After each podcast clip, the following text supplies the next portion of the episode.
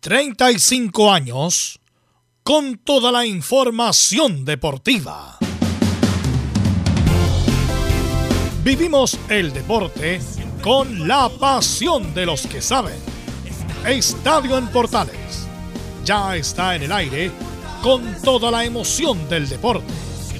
Comentarios: Carlos Alberto Bravo, Verus Bravo, Camilo Vicencio, René de la Rosa y Giovanni Castiglione.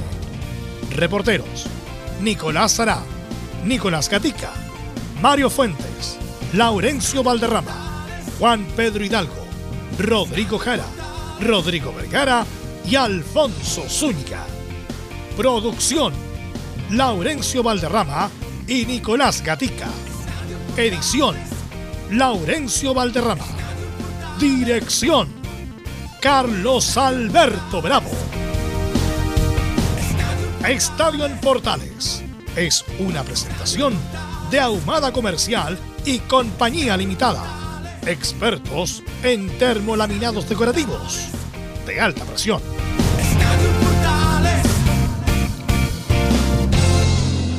¿Qué tal? Buenas tardes. Bienvenidos, bienvenida a la edición central de Estadio Portales, correspondiente a este día 18 de julio del 2023.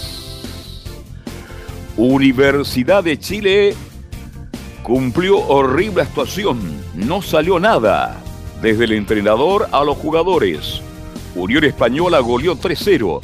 Excelente presentación del equipo de Fuente, con figuras como Uribe, Piñeiro y el portero Pérez. Tres derrotas seguidas y jugando mal.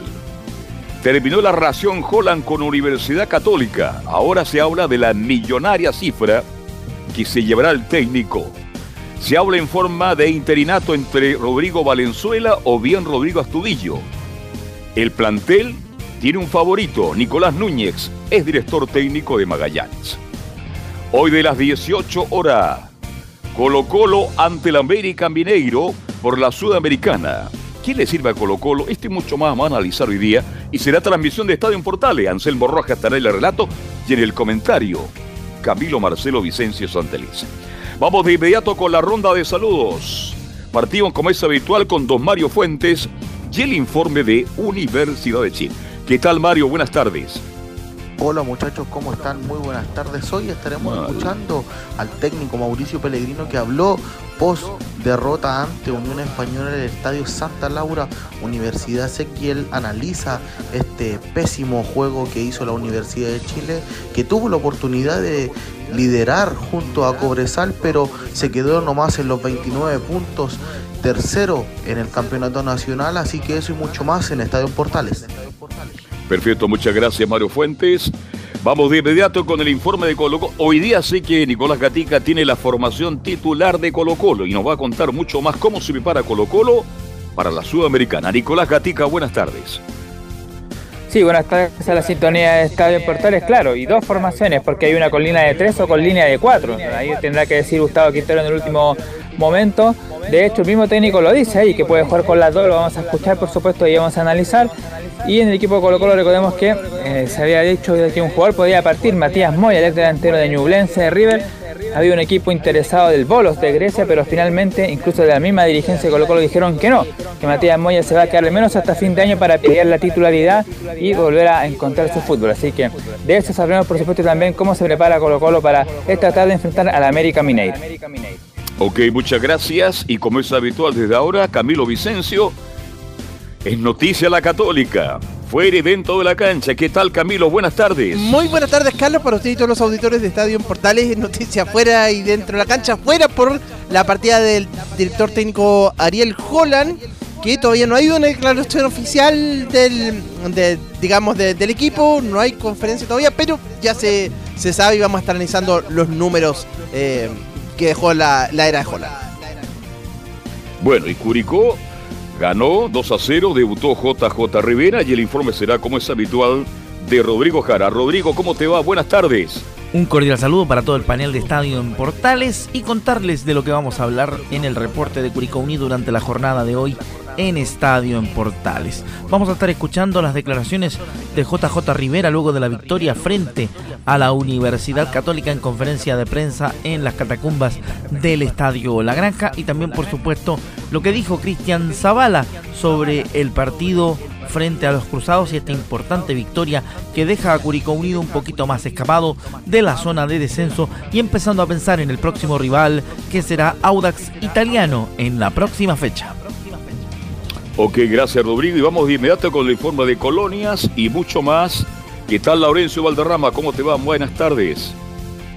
Muy buenas tardes para ustedes, Carlos Alberti, y para todos quienes nos escuchan en Estadio Portales Edición Central. Estaremos con esta jornada doble que dejó las colonias, primero obviamente con el triunfo de la goleada de la Unión Española por 3 a 0 ante la U, gran eh, actuación de Loli Piñeiro, la figura del partido con dos goles y una asistencia también muy actuación, una actuación muy destacada también de Ariel Uribe y el portero Sebastián Sanera el portero menos batido del campeonato, dicho sea de paso. Estaremos con declaraciones de Ronald Fuente tras esta victoria y también tenemos con eh, Palestino que se dio un empate eh, agónico en el último minuto, 1-1 ante Coquimbo Unido, también el equipo sensación del campeonato, que será rival, por cierto, de la Católica de Holland en la próxima fecha. Estaremos con declaraciones de Pablo Vitamino Sánchez también una pincelada de Fernando Hernando Díaz. Este más en el Estadio Portales. Ya no va a estar Holland, puede estar Valenzuela. Bien. Claro, ya, ya, ya se tomó las maletas, va a estar en Buenos Aires comiéndose un bife de chorizo a esa hora de la tarde. Bien, vamos a saludar a don Velus Bravo. ¿Qué tal, Velus Bravo? ¿Cómo te va? Buenas tardes. Buenas tardes a todos los amigos que escuchan Estadio Portales. Eh, y vamos a hacer un ejercicio muy importante al inicio del segundo bloque para preguntarle a los comentaristas, a los que estuvieron en la transmisión, Carlos Alberto y, Camilo Vicencio, cómo se explica que un equipo que venía tan bien defensivamente hizo agua el día anterior, porque solamente vio el resultado. Yo, por ABC motivo, no pude ver el partido, vi el compacto nomás, y los goles, como un equipo que venía tan bien se vio tan mal, y eso nos van a explicar con lujo de detalles nuestros comentaristas. También, bueno, la noticia de Holland, como decía Camilo, un acto oficializado, pero es un secreto a voces que no va a continuar. Hoy día juega Colo Colo, va a ser transmisión de portales, así que tenemos mucha información y mucha opinión en este programa. Saludamos a Emilio Freises, que está a cargo de la puesta en el aire como todos los días. Lee el resumen informativo Camilo Marcelo Vicenzo.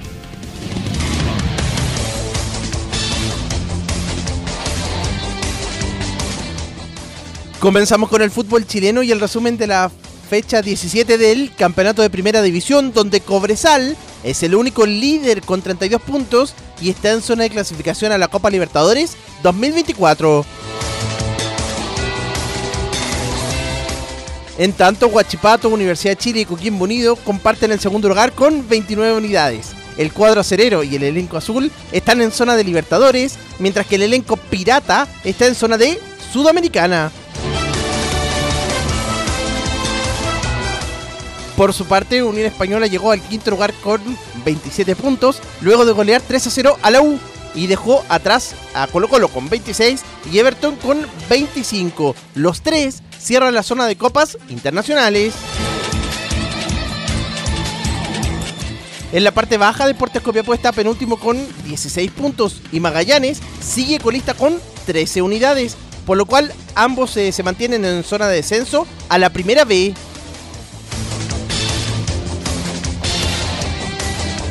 De paso, Leandro Garate de Unión Española se mantiene como el máximo goleador del torneo con nueve tantos, al igual que Fernando Sampedri, nuevo capitán de Universidad Católica.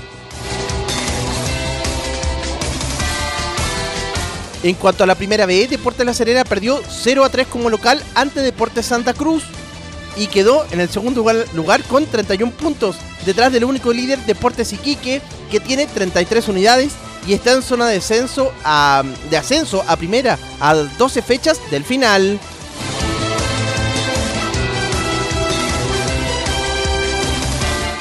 De paso, San Luis, Deportes Temuco, Deportes Santofagasta, Unión San Felipe, Santiago Wanderers y Cobreloa, además de La Serena, están en zona de clasificación a liguilla, mientras que Deportes Puerto Montt es el nuevo colista y, esto, y está en zona de descenso a Segunda División Profesional.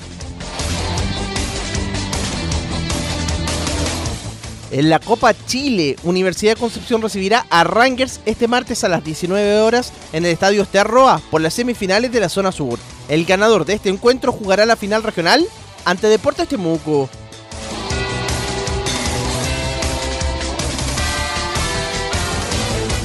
En Chilenos por el Mundo, Eduardo Vargas ingresó en el minuto 74 en el empate de Atlético Mineiro ante, eh, sin goles ante Goiás como visita en el cierre de la fecha 15 del Brasileirao. Con este empate, el cuadro de Belo Horizonte se ubica duodécimo con 21 puntos y sumó su séptimo partido consecutivo sin ganar entre Copa Libertadores y torneo local.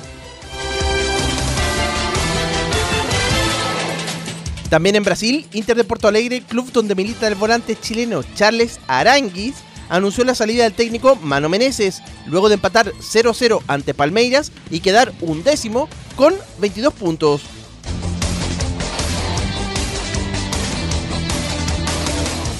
En cambio, Vasco da Gama presentó oficialmente como su nuevo técnico al argentino Ramón Díaz, quien llamó a estar todos juntos en el equipo de Gary Medel para salir de la zona de descenso.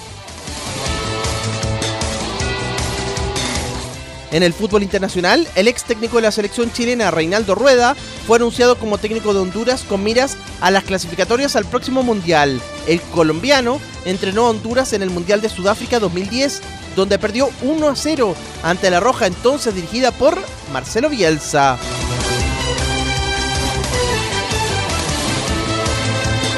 En el tenis, Tomás Barrios quedó eliminado en la primera ronda del eh, en la primera ronda del Challenger de Trieste, Italia, tras caer por 7-5 y 6-2 ante el argentino Guido Andreossi.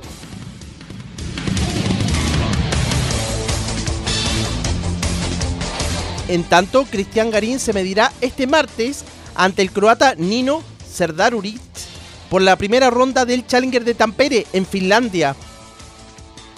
Por su parte, Nicolás Jarry, actual 26 del ranking mundial, recibió una invitación para competir en el ATP 250 de Los Cabos, México, que se disputará del 31 de julio al 5 de agosto y que será la antesala de los Masters 1000 de Toronto y Cincinnati.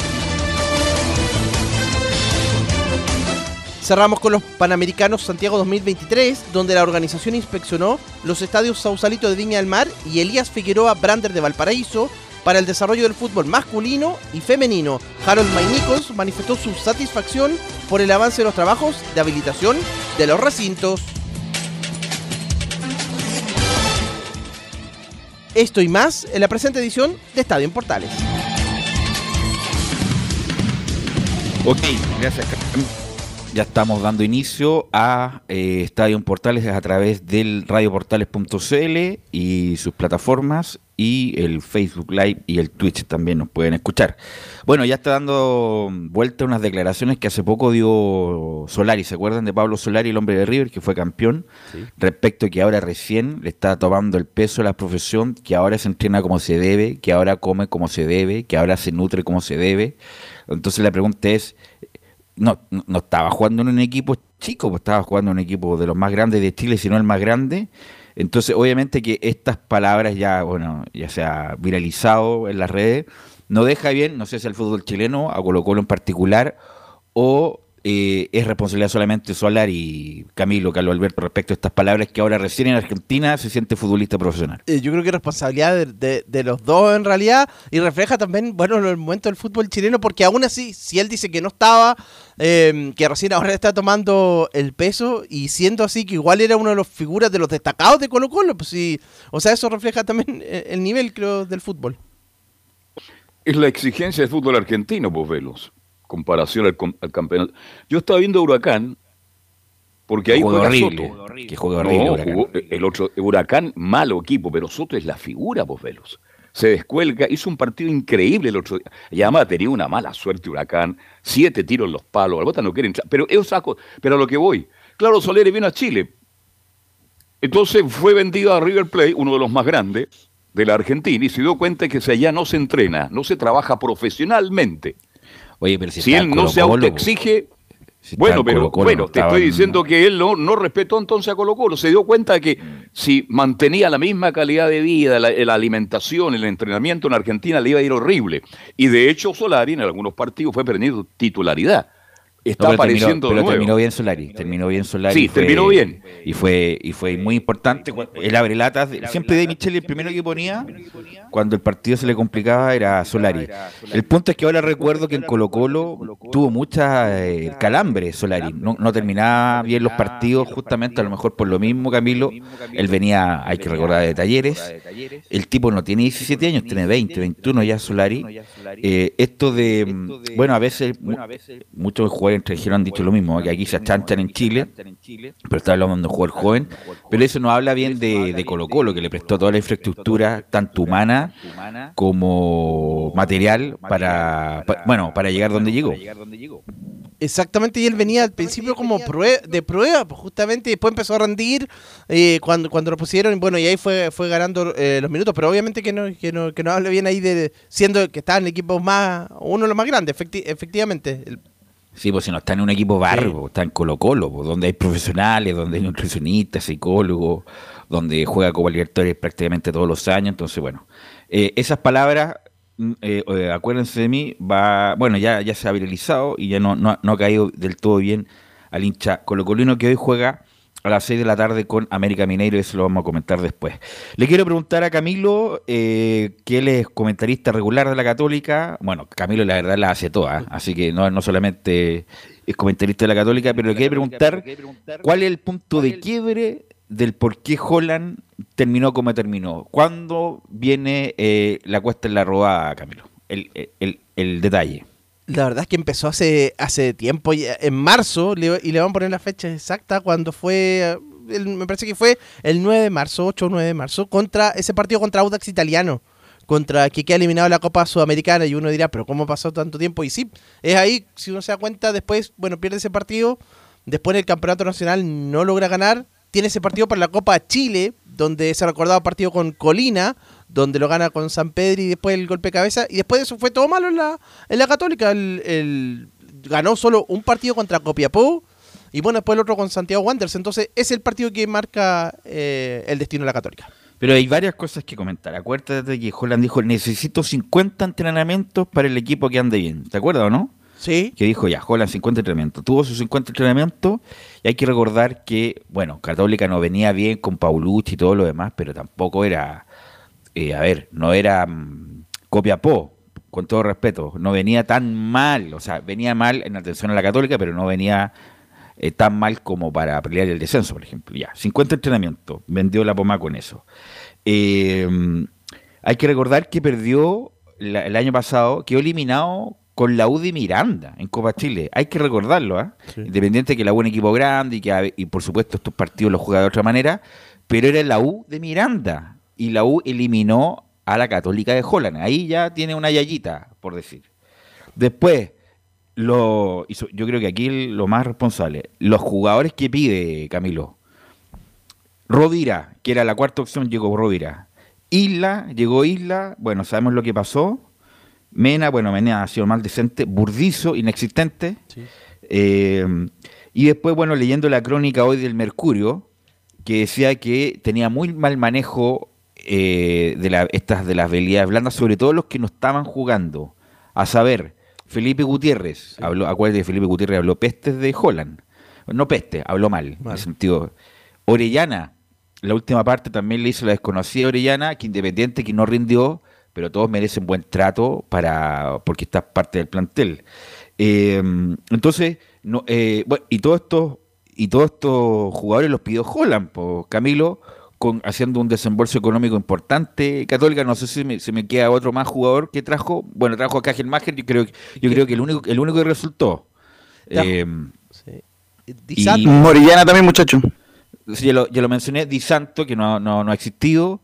Eh, entonces, tiene varias cosas, de, no, no solamente el resultado del otro día, que perdió con Curicó, sino que una acumulación de errores y de mal manejo que nublaron a Holland, que un tipo, escuchando lo que dijera Independiente, soberbio, que no escucha recomendaciones, que mm, es muy obstinado, bueno, y en Católica tenía espaldas por lo que había hecho anteriormente, pero yo creo que esta va a ser la ya la última aventura en el club. Eh, Holland por lo menos en el corto plazo, Camilo. Sí, y eh, bueno, lo de Orellana llegó el periodo anterior, ya había tenido problemas con Paulucci, así que ese fue el, único que no pidió Holland, pero, pero no obstante, igual no, no se justifica la mala relación. Y lo otro, el otro que llegó fue Di Santo este año también, junto con también con, con Ariel Holland. Pero sí, debería ser esta la, segunda, la segunda y última etapa de, de Holland en, en, en el club, por más que la primera fue, fue muy buena. ¿Cuál es la razón, Carlos Alberto, de este mala aventura de Holland en Católica? Oye, lo primero, tú hiciste referencia a Copiapó. Ojalá se recupere el técnico de Copiapó, que sufrió un preinfarto. Mm. Claro, dirigiendo el partido contra Audax. Es la presión. Es la presión lo que significa dirigir ahí. Ahora entremos a Católica. Católica venía hace mucho tiempo que viene mal. No puede decir que se le vaya a ir un jugador caro, un jugador importante. ¿Por qué se le fue a Isla Católica? Uno no- realmente no sabe, ¿ah? ¿Por qué se va de Ituro de Católica? Pero Isla, espérate, pero Isla anda en otra. Yo ahí los culpo Sí, bueno. a cualquiera anda en otra isla. Anda en otra todavía. Además, el técnico Hollands, por lo que estamos leyendo, a mí no me sorprende en absoluto. El tipo tiene su carácter, tiene su genio, él impone su criterio y punto. Pero los jugadores de Católica, muchos de ellos no jugaban en su puesto.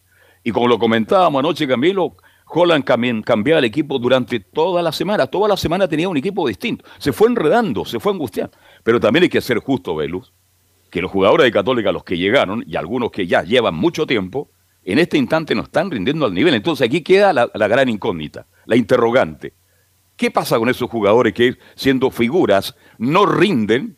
¿Será solamente por culpa del técnico que no los pone en el lugar que corresponde? Porque trabaja, porque algunos dicen que trabajaba de una manera distinta lo, el día del partido. Trabajaba de lunes a viernes, así jugamos, así nos paramos, y llegaba el partido el sábado, el domingo y cambiaba absolutamente el esquema.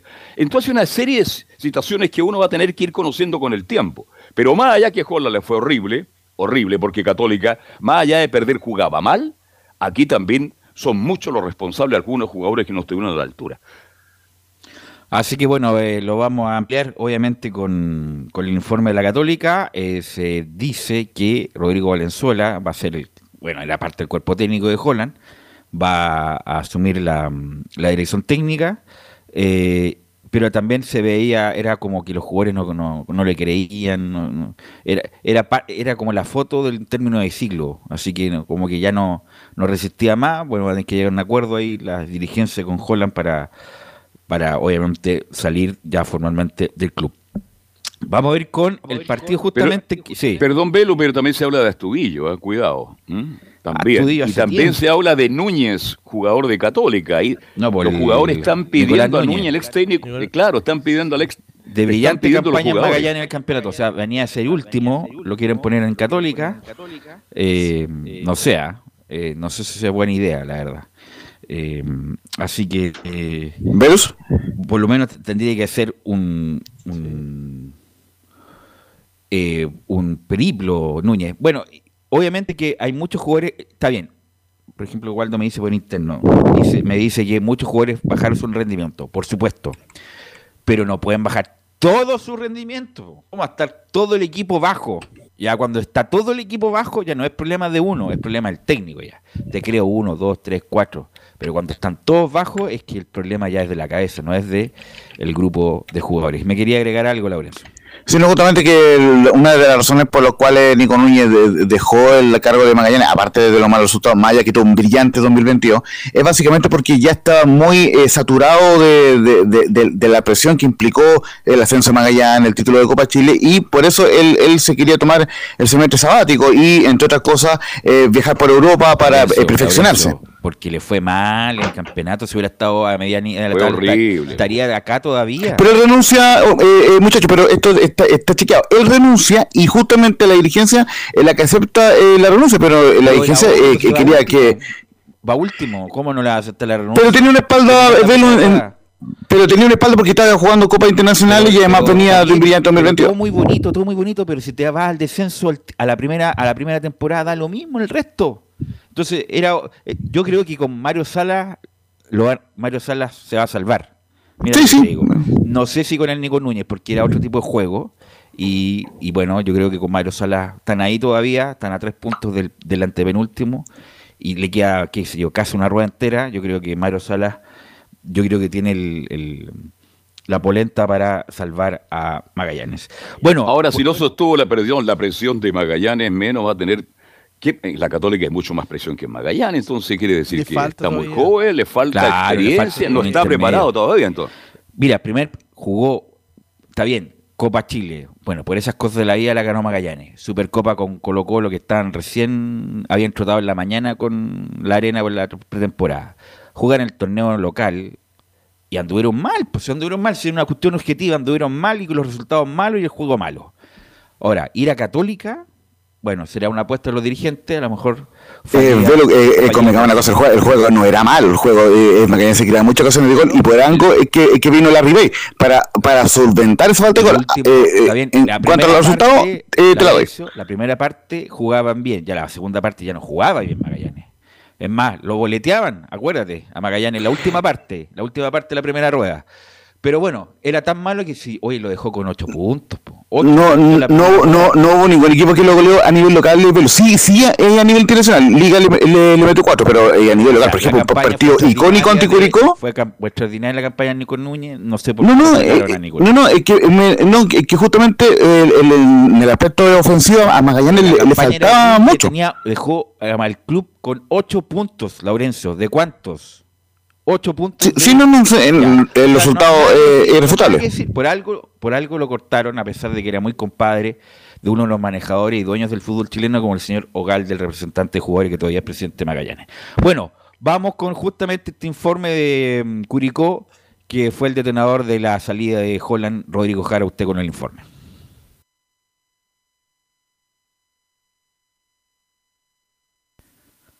Rodrigo Jara. Bueno, me avisan cuando esté Rodrigo Jara em, con el informe de Curicó, que eh, después de malas campañas o de malos resultados pusieron al J. Rivera y el primer partido, eh, o el segundo partido más bien, eh, le gana de buena manera a la Católica. ¿Estamos o no estamos con Curicó? Si ya vamos a estar, bueno, usted te avisamos de inmediato. Em, y, Juan José Rivera, que también viene siempre por Rancagua, llega... viene por Rancagua. Claro, siempre que llega a los últimos eh, eh, lugares, justamente eh, Juan José Rivera, los equipos. Ahora este está listo.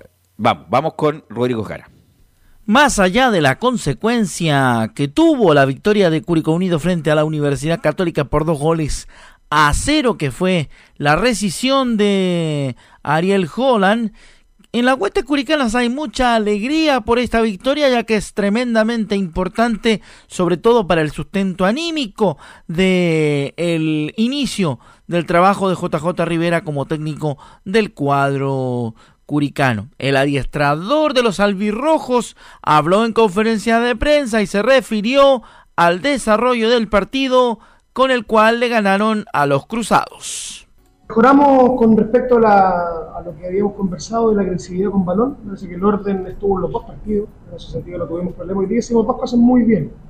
Eh, creo que distribuimos bien el balón y aprovechamos un poco las, diagonales, la agresividad a los espacios o balones a los espacios para, para hacerle daño a Católica. Y después me parece que el equipo, la mayoría de las ocasiones que la Católica jugó para atrás, el equipo chico y que eso un Coquimbo no se hizo. Así que nada. Eh, un gran partido, un mérito 100% del esfuerzo, del ímpetu de los jugadores, de las ganas. Eh, vimos un, plantel muy dolido después de la derrota contra Coquimbo, pero con la cabeza muy arriba el día, el día siguiente pensando en, ganar este. Era muy importante por la confianza, pensando en las seis derrotas consecutivas. Era, un partido difícil desde todo punto de vista, habían ganado un montón de rivales, se, habían, se acercó Copiapó, habían empatado Magallanes, ganó Calera, va a ser así la segunda rueda. Yo estoy siempre convencido, pero preocupándonos de lo nuestro, preocupándonos de la mejora, o entendiendo que no por ganar un partido como tener el tema cerrado por ningún motivo, tenemos que seguir mejorando mucho.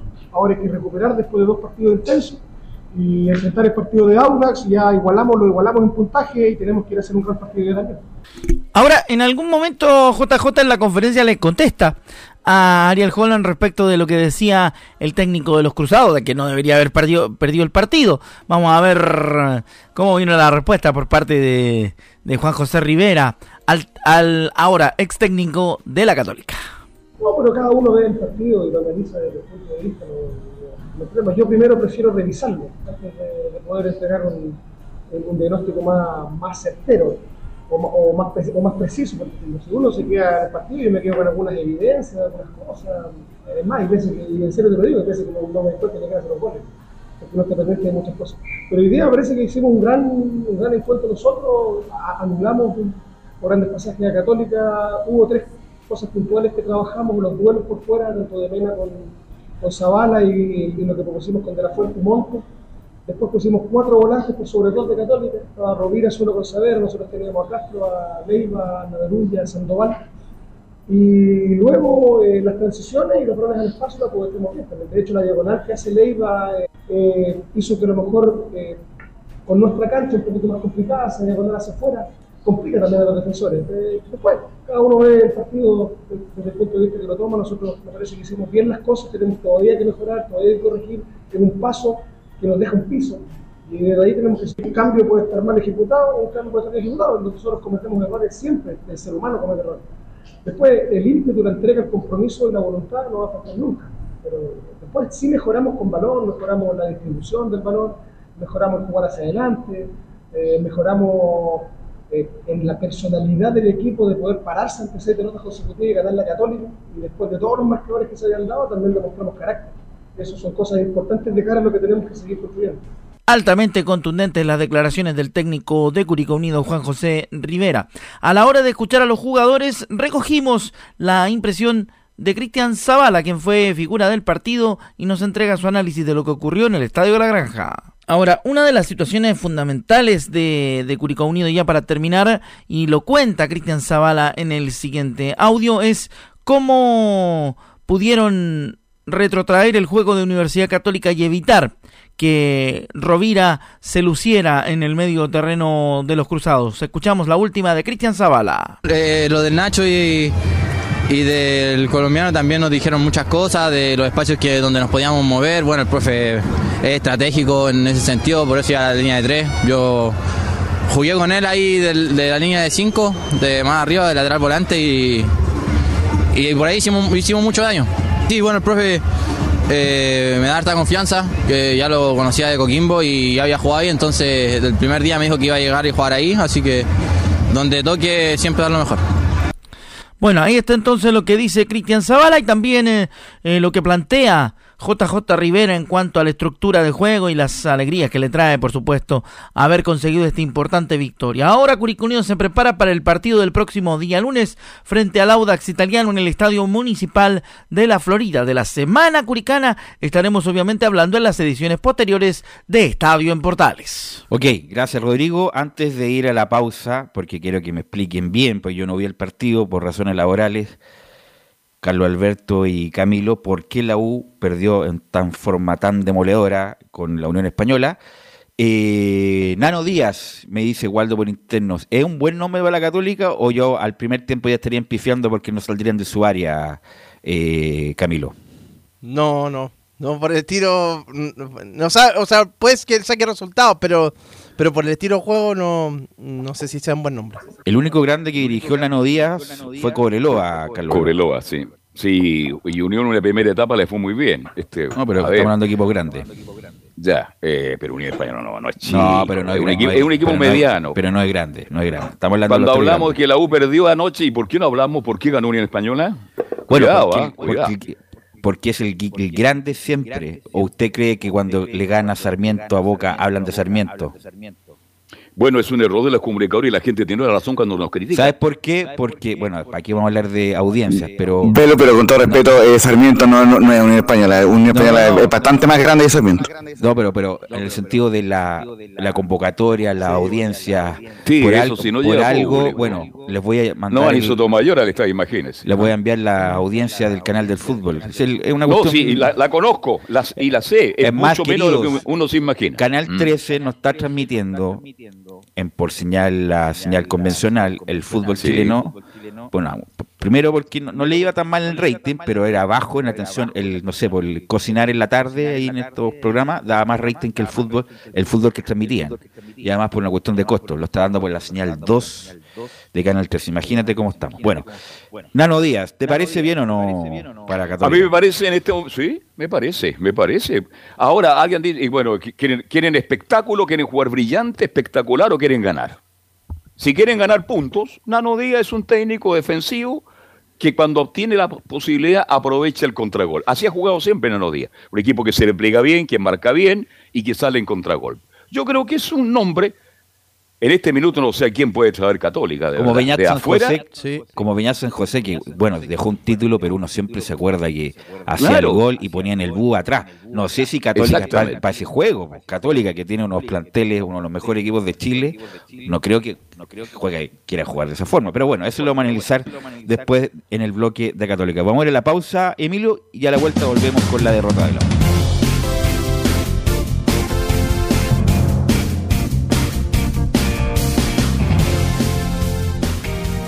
Radio Portales le indica la hora. Las 2 de la tarde, 7 minutos. ¿Quieres tener lo mejor y sin pagar de más? Las mejores series de televisión, los mejores eventos deportivos, equipo transportable, películas y series 24/7. Transforma tu TV a Smart TV. Llama al 973-718989. Twitter arroba panchops. Visita www.radiosport.cl, el sitio web de la Deportiva de Chile. Programas, noticias, entrevistas y reportajes, podcast, radio online y mucho más. Todo lo que pasa en todos los deportes lo encuentras en www.radiosport.cl. La Deportiva de Chile en Internet. Wikiplay, la primera red de medios digitales para radio y televisión. Sintoniza Estadio en Portales y comparte la pasión del deporte. Relatos, análisis, comentarios. Wikiplay, voz e imagen digital. Conecta, difunde, comparte. Descarga la app en Play Store. Termolaminados de León. Tecnología alemana de última generación. Casa Matriz, Avenida La Serena 776, Recoleta. Fono 22 622 5676. Termolaminados de León. Desde todo Chile. Desde todo Chile. Y para todo Chile. Y para todo Chile. Portales Digital está en todas partes. www.radioportales.cl Entre Marco Grande y Marco Chico, media vuelta y vuelta completa. Escuchas Estadio en Portales en su edición central.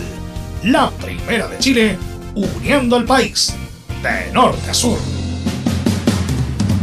14 horas con 9 minutos, 14 horas con 9 minutos, dejamos abierta la interrogante, la U tenía una gran chance para meterse arriba solamente con Cobresal eh, en el estadio de Santa Laura eh, y yo quiero hacer el ejercicio, yo no vi el partido, solamente vi los goles, vi el compacto, le quiero preguntar a Carlos Alberto primero y a Camilo después, ¿por qué lo pierde la U, Carlos Alberto?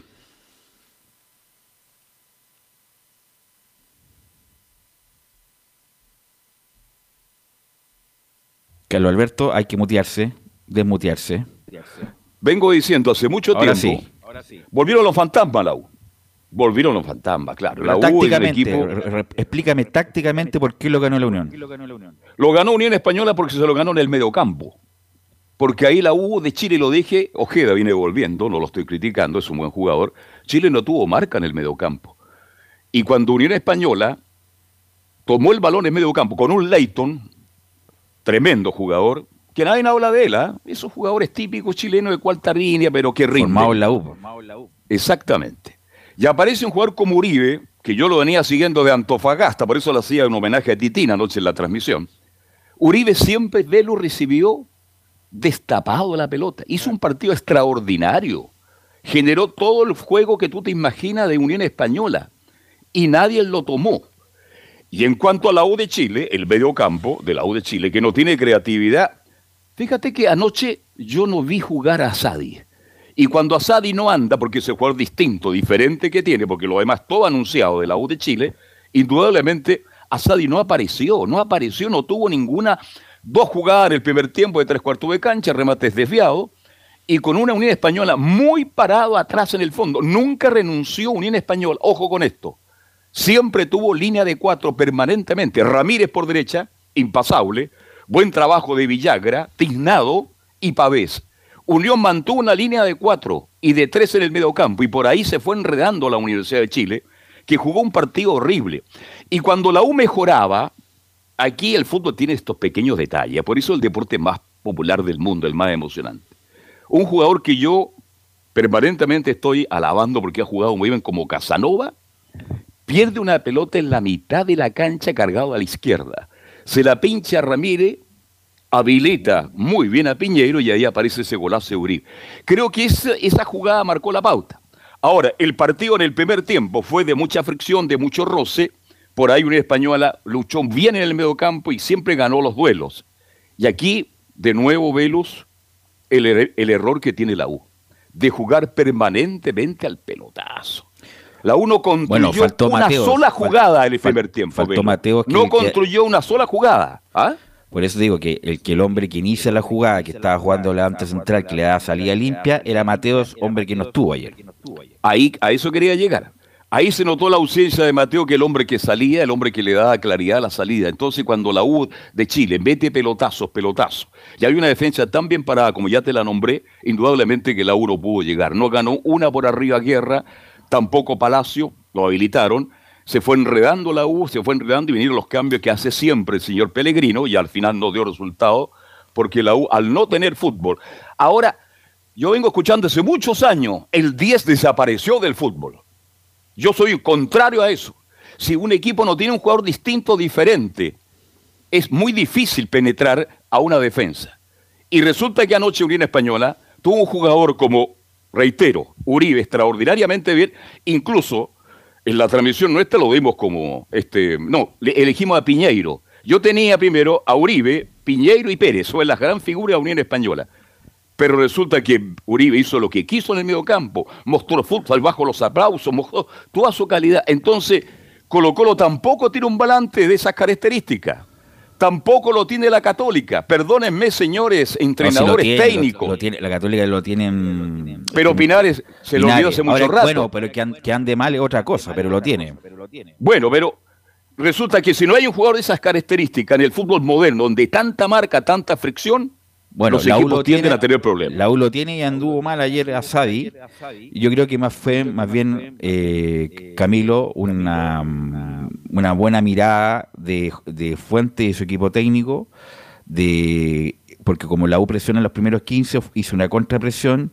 Y además, eso es la pregunta, cuando uno está sobrepasado, cuando ve en la cancha que está sobrepasado, uno naturalmente se repliega y parece que la U no tomó buenas decisiones cuando la, eh, la Unión lo está sobrepasando de, en todos los ámbitos, Camilo. Exactamente, sí, eh, eso fue lo que le pasó y yo concuerdo con Carlos, eh, con el planteamiento ahí con Uribe, el dejarlo solo, le ganó todo constantemente la espalda a, mm, a Emanuel Ojeda. Entonces ahí porque aparecía libre, aparecía por esa zona, estaba centralizado ese primer tiempo y bueno, después ya se- sol- se soltó más. Y lo otro con, con Piñeiro también, que fue desequilibrante y ahí uno se da cuenta cuando hemos hablado del lateral izquierdo que le falta a la U, eh, entró- todos eh, los goles fue, entraron por, e- por esa zona Así es. precisamente. Vi- y- y- incluso venía corriendo prácticamente en moto Morales para llegar a la posición y siempre tarde Morales, siempre llegaba tarde a la espalda de, de- bueno, Piñeiro le ganó el quien vive todo el partido prácticamente. Y bueno, estos muchachos, Clark y que no sé quién so- son los controladores de la U, no se la jugaron por traer a alguien. Eh, e insisto, la U, bueno, hizo dos muy buenos partidos, le ganó a la Católica, le ganó a Guachipato, bien merecido, todo, pero a- a- era un momento también, además, Independiente que jugaba de, visita, pero la U fue local ayer y no, no pudo sobrepasar a, Ronald Fuentes. Así que un, un, gran est- estaca en el corazón para lo que pretende la U en este periodo. Juega ahora con Palestino, el, el mismo, en el mismo Santa Laura. Juega de local, sin público. Así que eh, muy mala noticia para la gente de la U que está muy esperanzada en seguir arriba, en seguir en la punta. Así que vamos a escuchar el informe de, mm, de Mario Fuentes y a la vuelta lo comenta. Anoche Universidad de Chile disputó el encuentro ante Unión Española en el Estadio Santa Laura, Universidad SEC, y Unión Española logró ver todas estas falencias que tiene Universidad de Chile por el lado izquierdo, en donde Luis Casanova, Marcelo El Chelo Morales no pudieron con Uribe ni con Piñeiro. Así que pasemos a escuchar rápidamente el análisis que hace Mauricio Pellegrino de esta dura derrota de los azules ante los hispanos. Sí, ha sido un partido que es difícil analizarlo desde lo técnico-táctico. Creo que ha sido un partido que no nos ha salido nada de principio a fin y al rival todo lo contrario, ¿no? Ha tenido un porcentaje de eficacia altísimo. Eh, no hemos estado en el partido. Después buscaremos las razones por qué, pero no hemos estado, no hemos marcado bien en ataque. Cada contra del rival era una, una acción de peligro, sobre todo en la primera parte y cuando cambiamos algunas cosas posicionalmente, necesitamos ese gol para en la segunda parte para meternos en el encuentro, tenemos esa par de chances, nos hacen el tercero rápido, que creo que ahí el partido nos deja sin fuerza. Eh, es un partido que bueno, tenemos que aprender, hay que seguir, eh, son cosas que pueden pasar nos pasó hoy y duele mucho, pero bueno, hay que, hay que aprender de esta situación. En la segunda fue consultado sobre Asadi y Ojeda y él no lo responsabiliza por esta dura derrota, sino que responsabiliza a que todo el equipo anduvo mal. Pasemos a escuchar también al estratega aquí en Estadio en Portales. Mira, yo creo que no hay mucho análisis técnico-táctico porque no salió nada. Si vamos perdiendo 3-0, no puedo decir que un jugador sea la solución. Ninguno Estábamos en el partido, lo que buscaba era un revulsivo, por ahí con juego directo, intenté poner un punta, por ahí partir un poco el equipo para con los, tres arriba poder generar algo. Eh, ¿Por qué? Porque ellos estaban muy agrupados, estaban muy tranquilos tratando de salir. Eh, simplemente ese, buscabas variantes. Eh, yo creo que hoy buscar alguno en desmedro de otro, yo creo que es injusto. No estuvimos todos, ni desde el entrenador a los jugadores, y hay que aprender. Y en la última ya le preguntaron por última vez, lo dijo él, por los refuerzos que no han llegado a la Universidad de Chile, así que pasemos a escuchar la última de Mauricio Pellegrino aquí en la Primera de Chile. Bueno, es una, es una situación bastante trillada, ya hablé bastante al respecto. La situación del club es que bueno, no podemos fichar jugadores por el presupuesto y esa es la realidad. Entonces hay que adaptarse a esa situación y, trabajar con el plantel que hay. Miraremos para adelante, creo que tenemos muchas cosas por, seguir dando, por seguir mostrando y es una pregunta de ahora en más para hacérselo más a, a los dueños, a Manuel, ¿no? que son los que toman las decisiones en ese aspecto. Ya para cerrar el informe, la Universidad de Chile quiere dar vuelta la página de lo que fue esta dura derrota y ya piensa en Palestino el próximo sábado a las 20 horas en el Estadio Santa Laura Universidad SEC, en donde ahora va a ser de local, donde ayer hizo de visita obviamente Tino. Así que mañana estaremos escuchando también la palabra de Matías Saldivia y Luis Casanova que salieron al paso de esta dura derrota ante los hispanos. Así que, ¿qué les parece el análisis de Mauricio Pellegrino? Que tengan una muy buena tarde. Bueno, eh, evidente, pues es evidente, si la U tiene solamente un lateral izquierdo eh, y esta, este jueguito de, de tirar nombres que son de la primera vez, que no tienen, con todo respeto, no tienen nivel para jugar en la U, eh, es como hacer la psicología inversa. Mira, miren lo que tenemos para no traer a nadie pero bueno, eh, los grandes dirigentes, los grandes directores deportivos, está la inventiva, la inventiva eh, de traer a alguien que impensado y que te puede rendir, pero obviamente que cumple con los mínimos exigibles para un plantel como la U. Obviamente que a la U le falta un lateral izquierdo, incluso, bueno, yo lo he dicho tantas veces, incluso a alguna gente no le gusta, pero Andía yo creo que incluso tiene más recuperación y más marca que el mismo eh, Morales. Eh, entonces, eh, claro, entonces eh, vamos a ver cómo lo... Bueno, la U va, a terminar el campeonato con esto. Entonces la pregunta de Camilo Carlos Alberto estaba con eh, Palacios, eh, Guerra, que me imagino Guerra no, no- fue inexistente ayer, y entró Leandro Fernández, ¿no? Entró Leandro Fernández, pero el segundo tiempo y se nota la falta de fútbol que, que tiene. No, no, no logró desequilibrar ahí, se nota que, que está falta y de entró fútbol. este muchacho Darío Osorio. Sí. ¿O no? Ya. Falta, jugó ocho minutos, una falta de respeto, perdóname. Ahora, el señor, el técnico dice, claro, no quiso referirse a Sadi y a Ojeda. Ahí estuvo el problema, lo dije claramente. Si el partido lo ganó Unión Española en el medio campo, no hubo marca, no hubo salida. Cuando no está Sadi prendido, la uno tiene Oye, otra alternativa Unión- que el pelotazo. Mira, ¿Ah? Leighton es un buen jugador y estaba eh, y el otro muchacho, espérate, del medio campo aquí lo tengo. Eh, son buenos jugadores, Núñez, pero, Ignacio Núñez. pero, pero no es De Bruyne y Gundogan como para que fuera tanta la diferencia en el medio campo. Son, insisto, son buenos jugadores, correctos jugadores, pero no son ni, ni siquiera nadie piensa, por ejemplo, en Leighton en la selección. Nadie piensa en No, Leighton, no, no, estuvo- estamos de acuerdo. Por eso dije que era un jugador de, segunda se- línea, pero regular. ¿Mm? Estuvo en La Serena, imagínate, hizo un partido y se floreó ayer eh, el mediocampo de la Unión, que un, eh, insisto, juegan bien al fútbol, pero un, un mediocampo normal, por eso a mí me llama la atención tanta diferencia que sacó la Unión con la huella. Pero el jugador Murillo jugó extraordinario porque condiciones tiene. No es casualidad como jugó. Hizo cosas increíbles. Da la sensación que era un jugador de exportación en el partido que brindó anoche. Y la pregunta que me hago yo, ¿por qué la U se equivoca tanto en traer refuerzos a veces? ¿De dónde viene Piñeiro? Es uruguayo. Pero resulta que Piñeiro jugó suelto, Camilo Vicencio jugó por derecha, por izquierda, por el medio, se retroce- retrocedió, fue a buscar a, a él al área chica.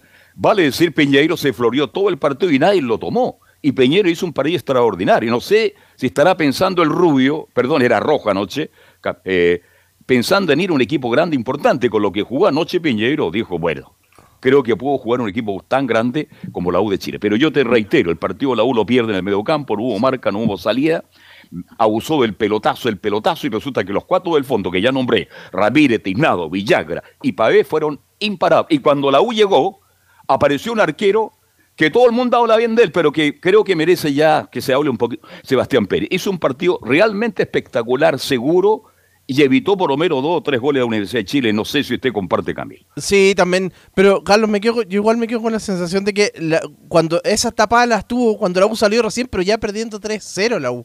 Y ahí recién tuvo la- las atajadas el arquero Sebastián Pérez. Pero sí, sí, tuvo tres clarísimas.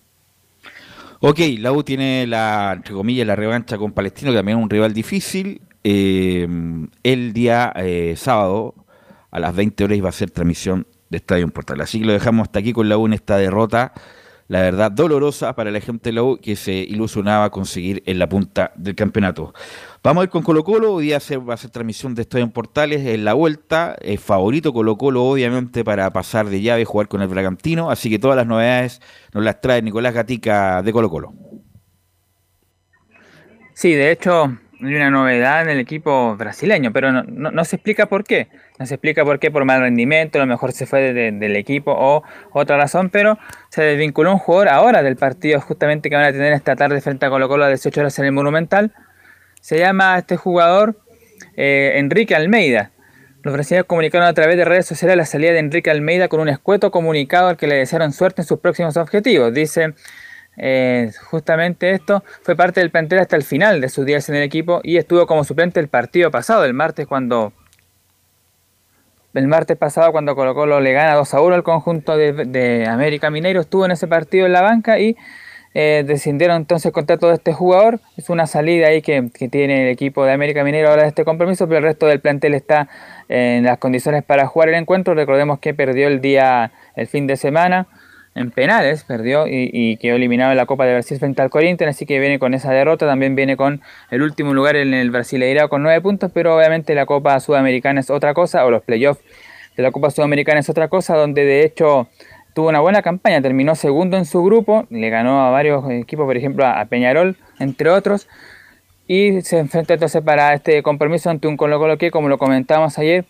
tiene algunas dudas nuevamente con Palacios volados pero, y con César Fuentes, pero lo más probable es que jueguen. Estos jugadores volados podría ir desde, la banca, incluso si juega con línea de tres, Gustavo Quinteros, sería Thompson que estaría por sobre Marcos Volados, César Fuentes vuelve a la posición de volante contención, eh, Ramiro González en ninguna de las dos formaciones, ni en la línea de tres ni en la de cuatro aparece, Está ahí Saldivia y Falcón, e incluso Bimber por sobre el defensor argentino-chileno. Así que esas son un poco las novedades que presenta eh, el equipo Albo para enfrentar esta tarde a las 6 al equipo de Mineiro allá en, en Belo Horizonte.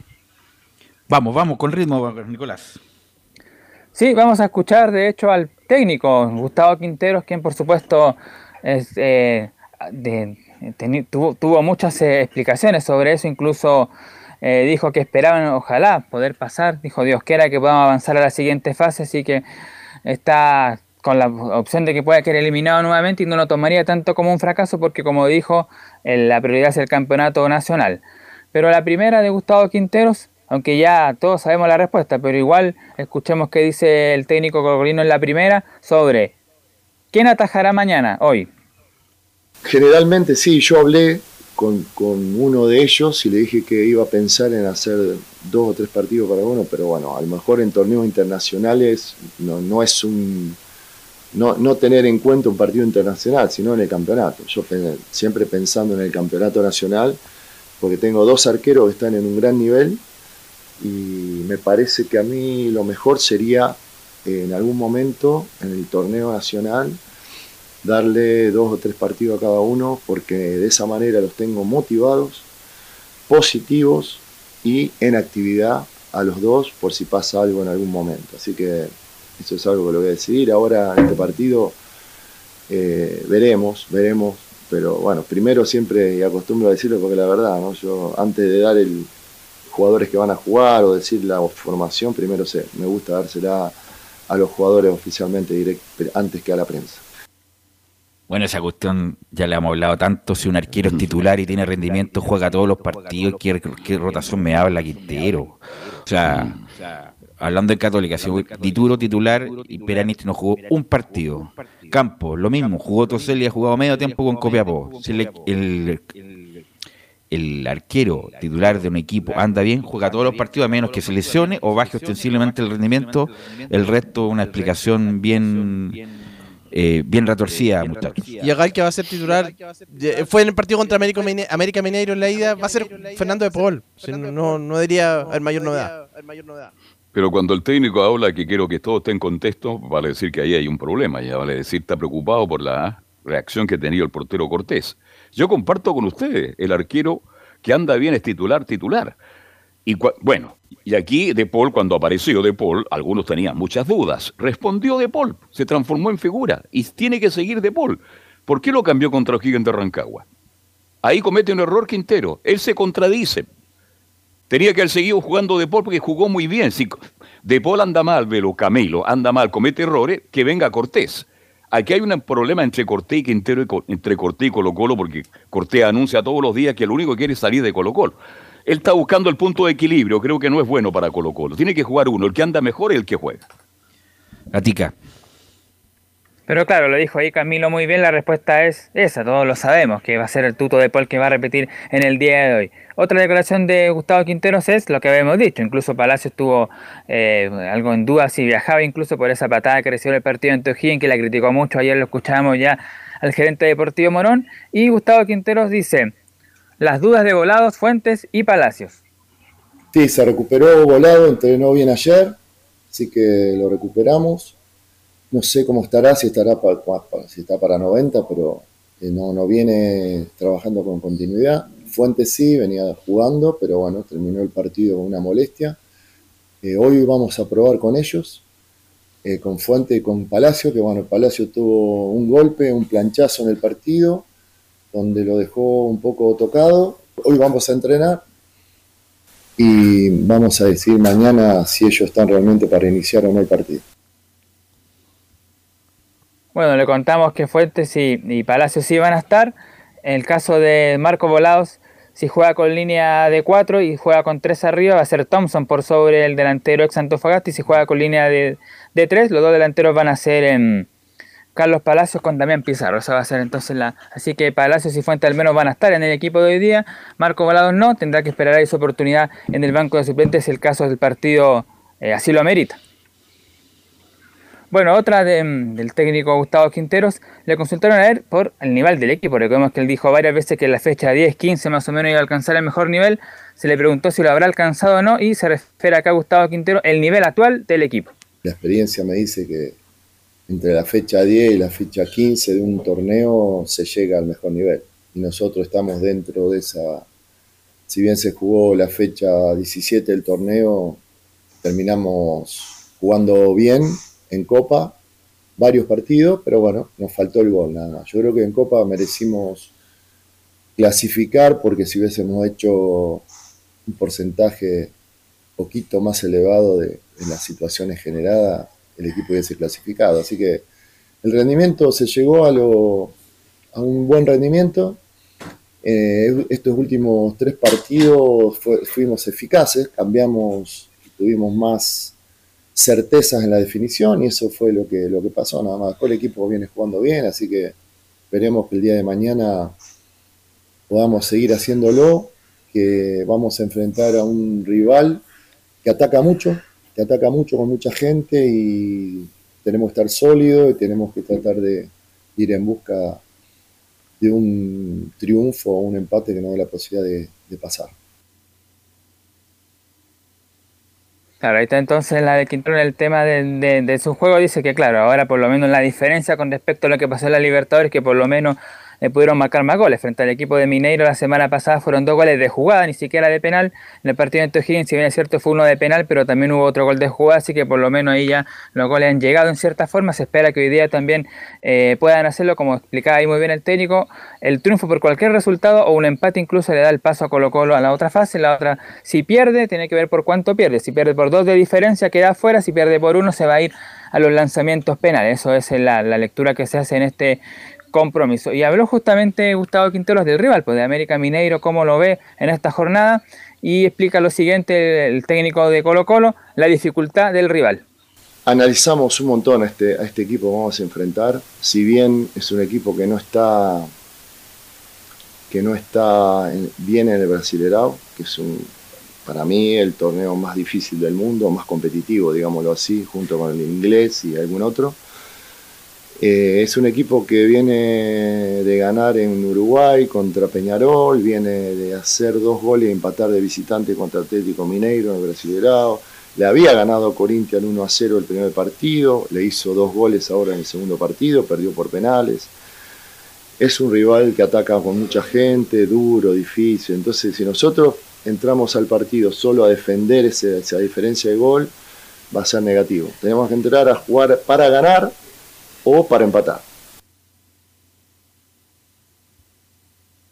Claro, porque el año pasado fue así, con lo cual había obtenido un resultado 2 a 0 frente al Inter de Porto Alegre. Justamente esa diferencia que tuvo de dos goles eh, salió en el partido de vuelta a defenderle y ahí obviamente no le fue bien, pese a que se puso ganando 1 a 0 con un gol de penal, me acuerdo bien ahí de el peruano Gabriel Costa y después, claro, el equipo de eh, Inter de Porto Alegre se lo dio vuelta con un 4 a 1 que fue bastante feo y para no repetir eso mismo el técnico Gustavo Quintero. Y la última que vamos a escuchar porque ahí da un poco el pie para la formación que va a utilizar hoy día en el duelo ante el América Mineiro, dice Gustavo Quinteros en la última, el esquema a utilizar en el partido.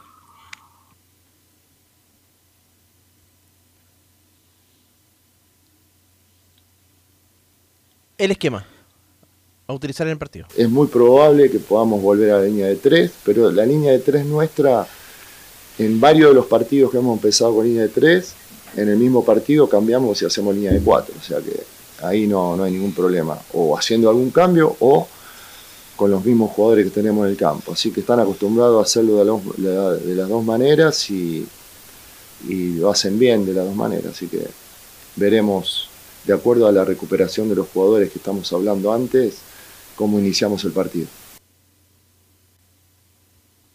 Claro, explica entonces eh, Gustavo Quinteros, lo más probable es que partan con línea de 3 y ahí pueden ir cambiando a la línea de 4 respecto vaya dándose el De hecho, el partido frente a O'Higgins partieron con 3 y luego cambiaron a 4 en ese partido que le ganaron 2 a 0 al conjunto de Rancagua.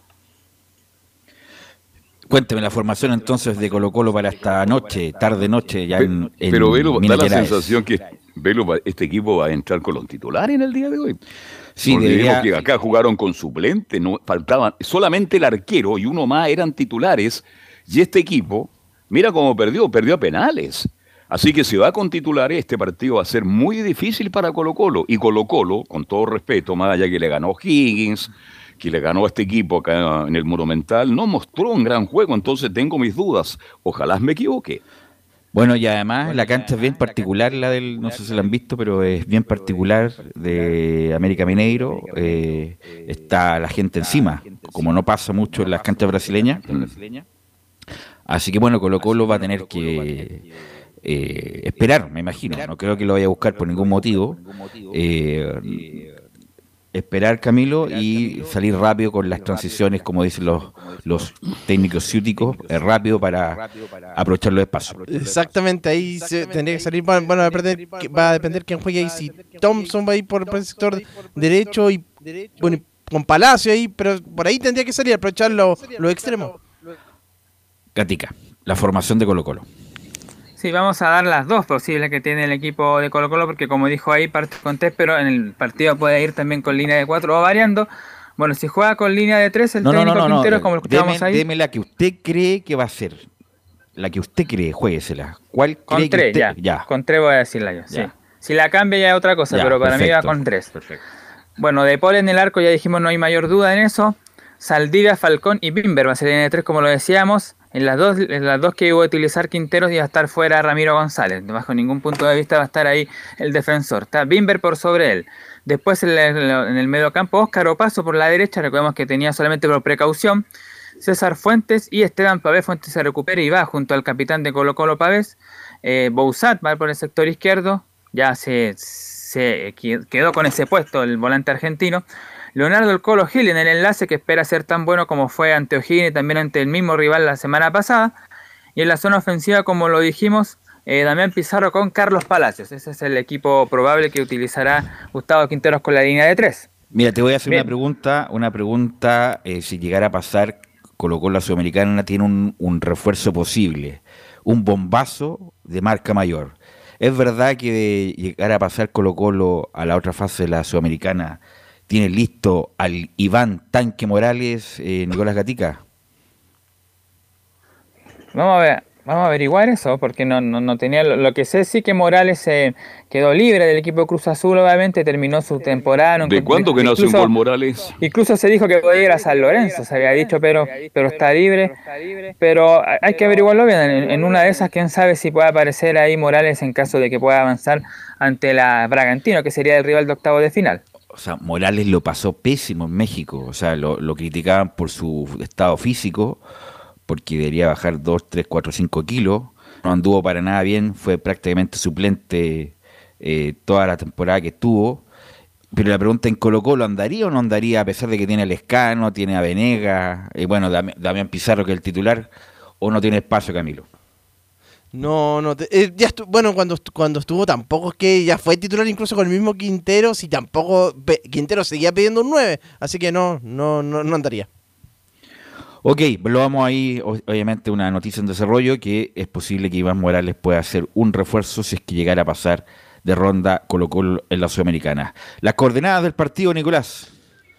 Sí, bueno, eh, antes de eso, la probable formación del cuadro brasileño sería con Mateus Pacinato, Marlon Eder, Iago Maidana y Danilo Avelar, Lucas Cal, Ale, o Ale, que es el capitán, Everaldo Benítez, que es argentino, y Juninho, y en la ofensiva el uruguayo Gonzalo Mastriani. El partido comienza a las 18 horas y a las 17.30, media hora antes, comienza ahí la transmisión de Estadio en Portales, que será relato de Anselmo Rojas.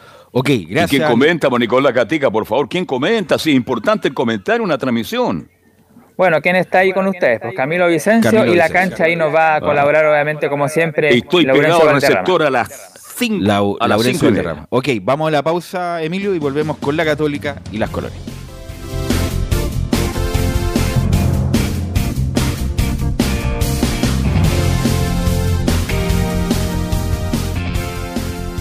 Radio Portales le indica la hora.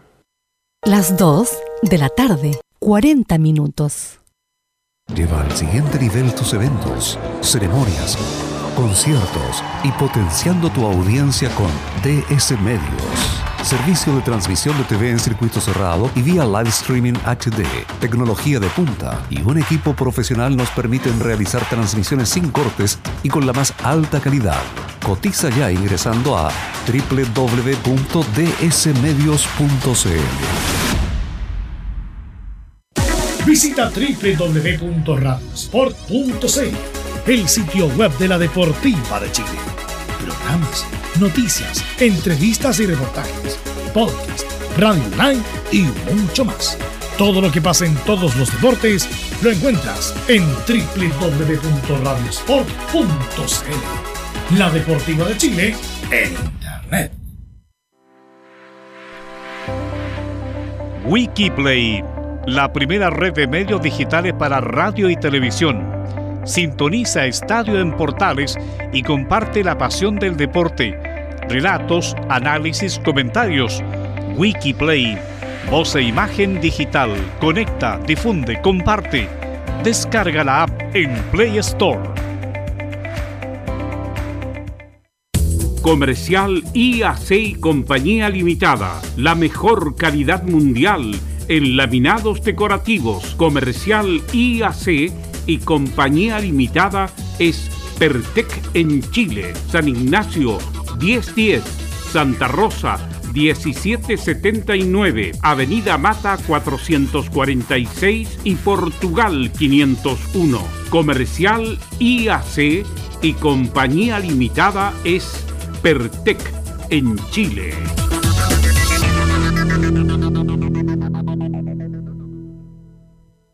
Desde todo Chile. Desde todo Chile. Y para todo Chile. Y para todo Chile. Portales Digital está en todas partes. www.radioportales.cl Un acercamiento electrónico a todo lo que pasa en el fútbol. Escuchas Estadio en Portales en su edición central. La primera de Chile, uniendo al país de norte a sur. Ya son las 14 horas con 43 minutos. Una de las tendencias en Twitter en Argentina es Holland al rojo. ¿ah? Como obviamente las noticias vuelan, ya se, se dan por enterados que Holland no va a continuar en la Católica, pero bueno, hay muchos detractores para que Holland llegue a Independiente. Están ahí eh, luchando por no irse al descenso con el, el ruso Zielinski. Eh, ayer, eh, hace, no, parece que ayer o anteayer ganó Independiente a Central Córdoba así que la están peleando. Así que bueno, todas las novedades de la Católica, las reuniones de los directivos que ayer salieron en, en, en Citrola de, su, de las oficinas de San Carlos de Apoquindo, el posible interinato, el partido que viene, todo eso con la voz de Camilo Vicenzo.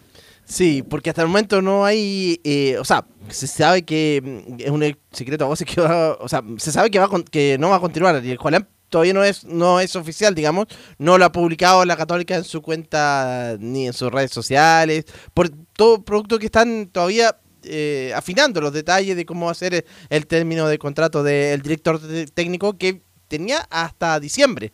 Y bueno, finalmente, me imagino que ya en las próximas horas ya tendrá que haber una versión oficial, seguramente que va, van a publicar aquello y después tendrá, eh, seguramente va a hablar de José María Borujuvasic con, con Juan Tagle respecto a los eh, entrenadores, a los posibles entrenadores, que incluso se han mencionado algunos nombres que, que después vamos a detallar. Pero eh, hay números con los que deja Ariel Holland esta segunda etapa de la Universidad Católica, que con 48 partidos, 20 triunfos, 12 empates, 12 empates, 16 derrotas, 50% de rendimiento. Así que eso es lo que cumplió en este poco más de un año que estuvo a cargo de la Universidad de Católica eh, Ariel eh, Holland. Lo que sí está claro es que va a estar, em, es que la práctica va a ser ahora a las 16.30 y va a estar dirigida por eh, el técnico interino que estaba participando en el cuerpo técnico de, de Ariel Holland, pero que, eh, que se llama, que es Rodrigo Valenzuela, el ex jugador de, el ex lateral del equipo cruzado, también de la Unión Española en su momento. Él va a No, dirigir- ese es volan- volante Camilo. ¿Volante Valenzuela es un, vola- es un volante que yo conozco elecciones menores en Unión Española, lo vi jugar en Quilín, imagínense. Sí. Los años que lo conozco, es un volante, nunca fue lateral. ¿Quién? ¿Valenzuela? No, jugó de lateral también. Sí, con Lazarte Sí. no ¿Jugó también? Sí. Sí, jugó de Pero lateral. yo lo conocí de te- volante. No, él jugó, no, era puntero derecho, para empezar. Era delantero, puntero derecho, era la generación de... Era un poco mayor, pero eh, tocó la generación de Rosenthal, Poli, Claro. toda esa generación de Unión Española. Él formaba una Unión Española. Sí, era el. Sagrado, Sagrado Corazón de la Alameda, yo lo conozco perfectamente. Era delantero y después fue de- derivando de volante y em, jugó, terminó jugando de lateral. Sí. De lateral derecho eh, Rodrigo Valenzuela. De hecho, Pero yo lo- volanteando por derecha. Sí, No, no, jugó del lateral derecho. Sí. Ah, marcando. mar- derecho. Ya. Oiga, con ese Jugó físico marcaba menos que el lápiz blanco. ¿ah? No, no, no, pero es que era el típico, acuérdate que los Fernando Carballo era, eh, ponía a los buenos para el fútbol de lateral. Puso a Raimundo Tupper de lateral izquierdo, lateral derecho. Bueno, bajó a porque ¿qui- ¿Quién puso a de lateral derecho? Lo puso Fernando Carballo. Entonces, Sí, para darle una opción mayor, porque obviamente no tenía mucha cabida ahí en arriba Rodrigo Valenzuela, lo puso de eh, lateral derecho en algún momento de su carrera. Obviamente que no toda. No, no, en la última parte, de hecho yo lo recuerdo, en la última parte de su carrera, cuando- incluso en la época con Lazarte, incluso ya imagínense en esa parte final de su carrera ahí jugando en esa zona. Eh, por eso, claro, por eso es la- lo, lo- lo que habla respecto a esa, a esa posición. Así que bueno, él va a dirigir entonces la, la práctica eh, justamente a las 16.30 horas a la, espesa, a la espera de lo que pase con el director, a la espera de lo que pase con, con la confirmación del próximo entrenador. Hay que ver si va a ser él el que va a dirigir también. Bueno, este fin de, este fin de semana lo más probable es que sí. Si estamos a martes, y de aquí a que llegue un nuevo entrenador, sí, lo más probable es que tendría que, va a ser eh, él, eh, em, justamente el que dirija el partido del domingo, que va a ser en el estadio Santa Laura con Coquimbo eh, Unido. Pero bueno, hay posibles eh, nombres que, que se mencionan. Uno era el de que comentábamos en la primera hora, media hora, era de Nicolás Núñez. Después también hay otro que siempre aparece cuando, cuando se va un entrenador de la Católica. Y que estuvo- ¿Lunari? No, no, eh, el Vasco Arruabarena. Él también, que estuvo también el paso por la Católica. Rodolfo el Vasco Arruabarrena, él es uno de los nombres eh, que podía Él está en tener. Arabia, ¿no? Está en Arabia. Parece que estuvo en dirige- Arabia, o, o- o parece que ya no. Pero estuvo mucho tiempo en Arabia o en Emiratos Árabes porque lo vi en el Mundial. Estaba Qatar. Él, claro, decía que trabajaba en Emiratos Árabes, algo así. Pero en esa parte del mundo estaba trabajando el Vasco Robarena. El Vasco Arruabarrena. Sí, él que, que, que tuvo un paso justamente por la. que tuvo un paso por la, por la Universidad Católica eh, eh, Arruabarrena. Y él podría ser una de las opciones, siempre se menciona. Y el resto ya, ya es directamente lo, digamos, eh, humo, en realidad, eh, que es lo de. eh, lo de Tigre Gareca, Ricardo Gareca, que no suena en todos lados, pero, pero, pero sería muy difícil que llegue, o muy difícil en este momento que llegue a la, a la Universidad Católica. Pero lo de Arro- Arrobarrena podría ser una de las eh, opciones eh, que vuelva. Así que esos son los nombres que, que empiezan a aparecer a la espera de la confirmación de lo que pase con el de la salida de Holland, justamente. Bueno, no- bueno, y la pregunta es, ¿van a tomar un técnico para que tome este fierro caliente? ¿Van a seguir con el interinato dependiendo cómo les vaya? ¿O van a tomar la decisión ya en el próximo campeonato, Camilo? Esa es la pregunta. ¿Le irán a tomar ahora porque Católica tiene problemas de caja? No tiene liquidez. Entonces, no. además tienen que desembolsar una indemnización por Holland, que bueno, la primera cuota siempre se paga al, al toque, las otras cuotas se pagan después, y, pero más encima tienen que tener un cuerpo técnico nuevo, donde hay que pagarles, obviamente. Entonces la pregunta es, ¿van a tener un cuerpo técnico ahora o el próximo mm, campeonato? Mira, si uno seguía por las, las, anteriores veces, eh, cuando, cuando, cuando ocurrió, se quedaron por, con el interinato. Era como, con, como lo que pasó con Paulucci, que fue de lo, de lo último de lo último que pasó. Y eh, y cuando se fue Poyet en, e- en ese momento, eh, yo creo que ahora, faltando, está faltando varias fechas, me da la impresión que se la va, y esto es, eh, a falta de la confirmación oficial, pero me da la impresión de que se la van a jugar por buscar un técnico. Así que bueno, Católica que está pasando momentos Pero difíciles. si sí. Valenzuela empieza a ganar bien, empieza a ganar, gana 3, 4 partidos, se la juegan con Valenzuela. Sí, terminan con él. Van, van a llegar hasta el final con él. Pasó con el, el Paulucci. Paulucci. Exacto, entonces yo creo que Católica va a apostar. Va a salir el Tati todas las. Sí, estamos viendo, estamos analizando, tenemos una serie de currículum, pero como Valenzuela lo ha hecho bien, va a depender cómo parta Valenzuela. Yo creo que por ahí la Católica determina si sigue con, con Valenzuela o va a buscar un, un técnico? ¿Tuvo un interinato anterior o no, Sí. Camilo Valenzuela? ¿En qué, en, en qué periodo me recuerdas? El año pasado, cuando se fue Paulucci y llegó Holland, tuvo Holland, tres partidos. ya, perfecto. Tuvo, tuvo ¿Y con- cómo le fue? Con Flamengo jugó y sabe que no, no jugó mal, pero estaba justo en Copa Libertadores. Y después me acuerdo que fue a Chillán y perdieron 5-0 una vez en, en- contra Ah, Ñublense. ya, y por eso adelantaron, bueno, la llegada de Holland, entre comillas. Exactamente. Por, por ese, bueno, vamos a ver qué define la Católica, que en la parte deportiva la tiene complicada. Me imagino lo mínimo para la Católica es pelear el campeonato. Vamos a ver si le alcanza o estar en una Copa Internacional. Porque, y bueno, está con. que el, estadio otra cosa, son otras cuentas, una cuenta paralela, no, no, no, no tiene nada que ver. Pero obviamente el norte de la Católica es el próximo año, a fin de año, yo creo, inaugurar, que debe ser el estadio más moderno de Chile por lejos. Eh, y obviamente que va a ser un hito para la institución, no obstante el mal momento deportivo del club. ¿Algo hecho, más, Camilo? eso Sí. de la plata de los estadios, que, que bueno, porque eh, lo dijo mm, el mismo eh, eh, Juan Tagle y también José María Brujosic, que las plata del estadio es completamente distinto al plantel. Incluso dicen que si no, se podría transformar en un delito si se mezclan la- las platas. Así es. Bueno, eso con la Universidad Católica, Holland fuera, eh, negociando el finiquito. Vamos a Rodrigo Valenzuela asume el interinato hoy en la práctica. Lo más probable, no, lo más seguro es que él esté en la banca con el partido ante Coquimbo, ante el Nano Díaz, y vamos a ver cómo se desarrollan los movimientos en la Universidad Católica. Ahora vamos con las colonias y con nuestro compañero Laurencio Valderrama, que nos tiene toda la información, me imagino, del camarín ganador, la Unión Española, Laurencio.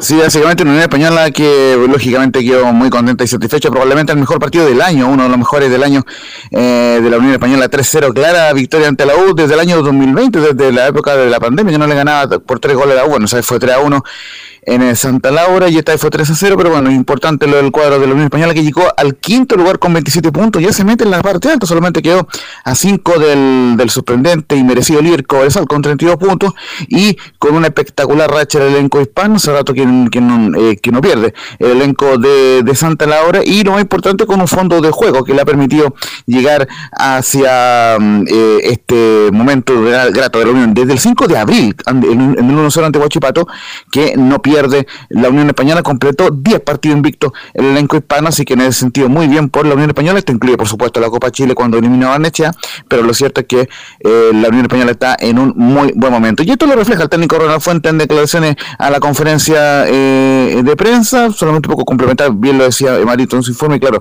el, el, gran tema eh, de la Unión fue aprovechar la banda izquierda eh, de Morales, con Piñeiro, con, eh, con Uribe y con un, una gran labor también de Leandro eh, Garate, que en su momento era muy cuestionado, pero que también hizo una labor de sacrificio importante y dio la asistencia para el segundo gol de Piñeiro, así que justamente Unión que lo termina ganando con los goles de eh, Ariel Uribe a los 38, de, de, Rodrigo Piñeiro a los 43 y posteriormente en el segundo tiempo entrando el complemento a los 48 con ese gran pase de Uribe. Dos goles y una asistencia para Rodrigo Piñeiro, un gol y una asistencia para Ariel Uribe. Y justamente vamos a empezar por la figura del partido, por lo menos para la transmisión oficial, como fue Ariel Uribe, bien lo eh, alababa Carlos Alberto Bravo, dice Uribe en la transmisión oficial, veníamos trabajando muy bien en la semana, me sentí muy cómodo con el gol y la asistencia. Eh, sí, la verdad, veníamos trabajando la semana muy bien y gracias a Dios se nos dio el resultado y, ahora estamos en, la parte alta para pelear el campeonato.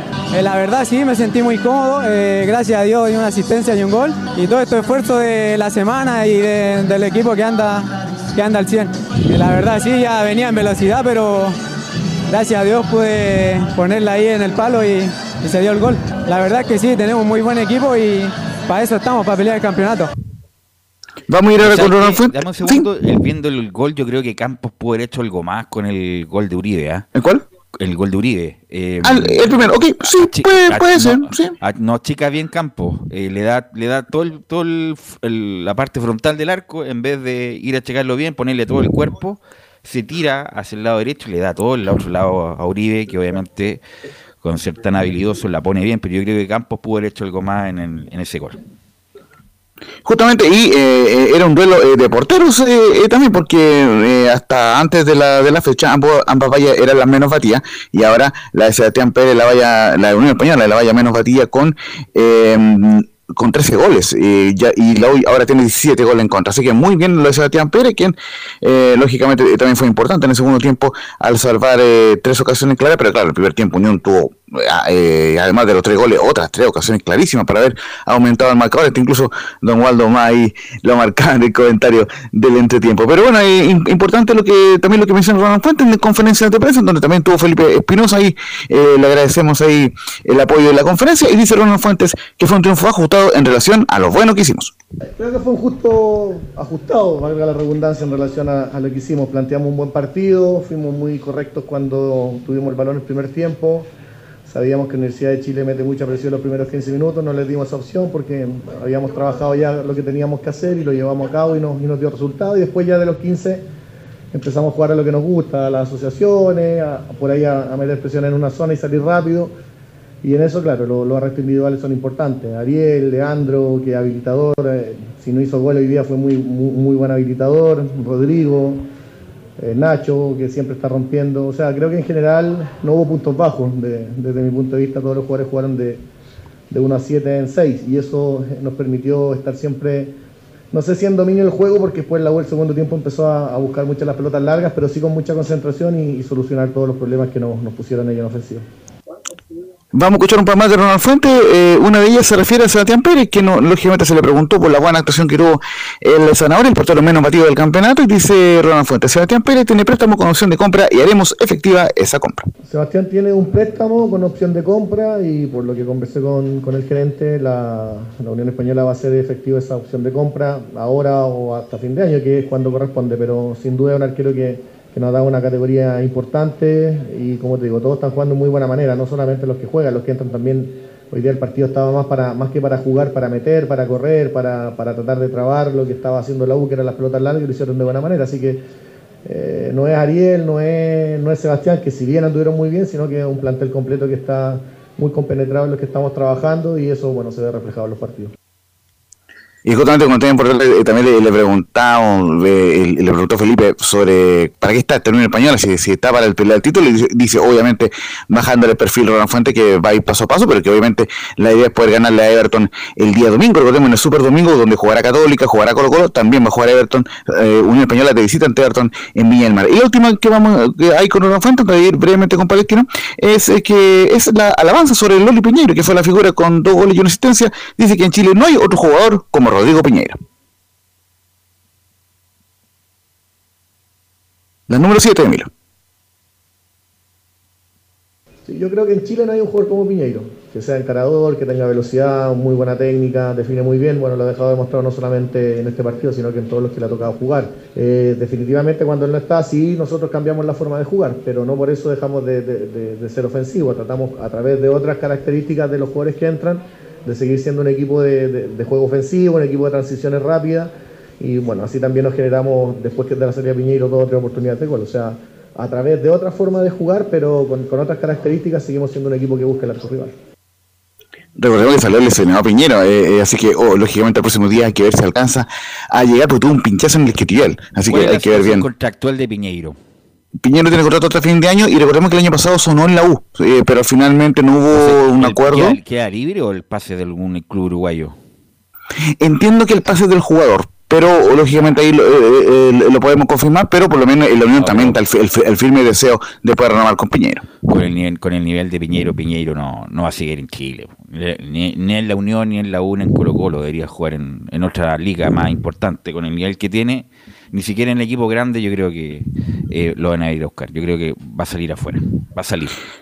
Así que ahí vamos a estar la situación de Loli Piñero, como les decía, Unión Española es el equipo mejor ubicado de las colonias, está quinto con 27 y quedó noveno Palestino con 23 luego de ese empate 1-1 de Coquín Bonillo, el gol de Palestino, gol de Joe Ábrico, gol de, de tiro libre en el minuto 86, golazo que se lo dedicó a Fernando Díaz, por supuesto, al técnico de Coquimbo, porque salió no de buena forma de Coquimbo, pero Rodrigo Holgado en el último minuto, la última jugada, empató en el 90 más 7. Y a eso se refiere justamente el Vita, Pablo Vitamina Sánchez, en la única que vamos a escuchar dice que no fuimos capaces de proteger la ventaja y lo debemos tomar como un aprendizaje.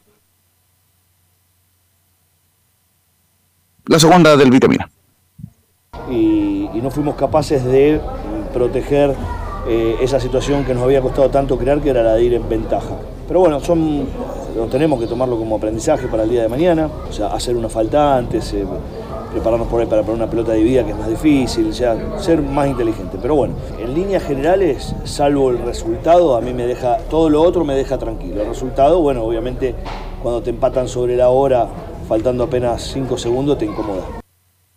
Bien decía en Madre Fuente, el próximo partido de Palestina será el sábado, 22 a las 20 horas ante la U en el Estadio Santa Laura, eh, así que estaremos la semana con la previa de ese compromiso, con lo que viene la Unión ante Everton, y mañana estaremos con los de Audax, que habló hoy Luca Marco Josep, el técnico del Audax, en la previa del importante compromiso del jueves ante Ñublense en Concepción por la vuelta de la ronda de playoff en la Copa Sudamericana, muchachos, fuerte. Ok, gracias. En otro momento vamos a hablar de que el alcalde de La Serena le va a cobrar todo el arrendo del Club Deportivo La Serena, productamente los dirigentes, pensando Felicevich. En otro momento vamos a hablar de que a Arturo Vidal le van a cobrar la pensión de alimentos y que le- no le queda un caballo en sus aras.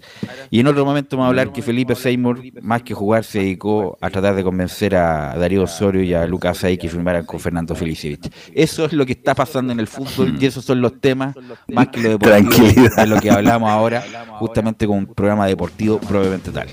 Bueno, ¿algo más, muchachos? No, nada más. Nos vamos. Gracias, Emilio, por la Escuchamos. puesta en el aire. Nos encontramos mañana en otra edición de Estadio Importante. Chao, Camilo. Chau.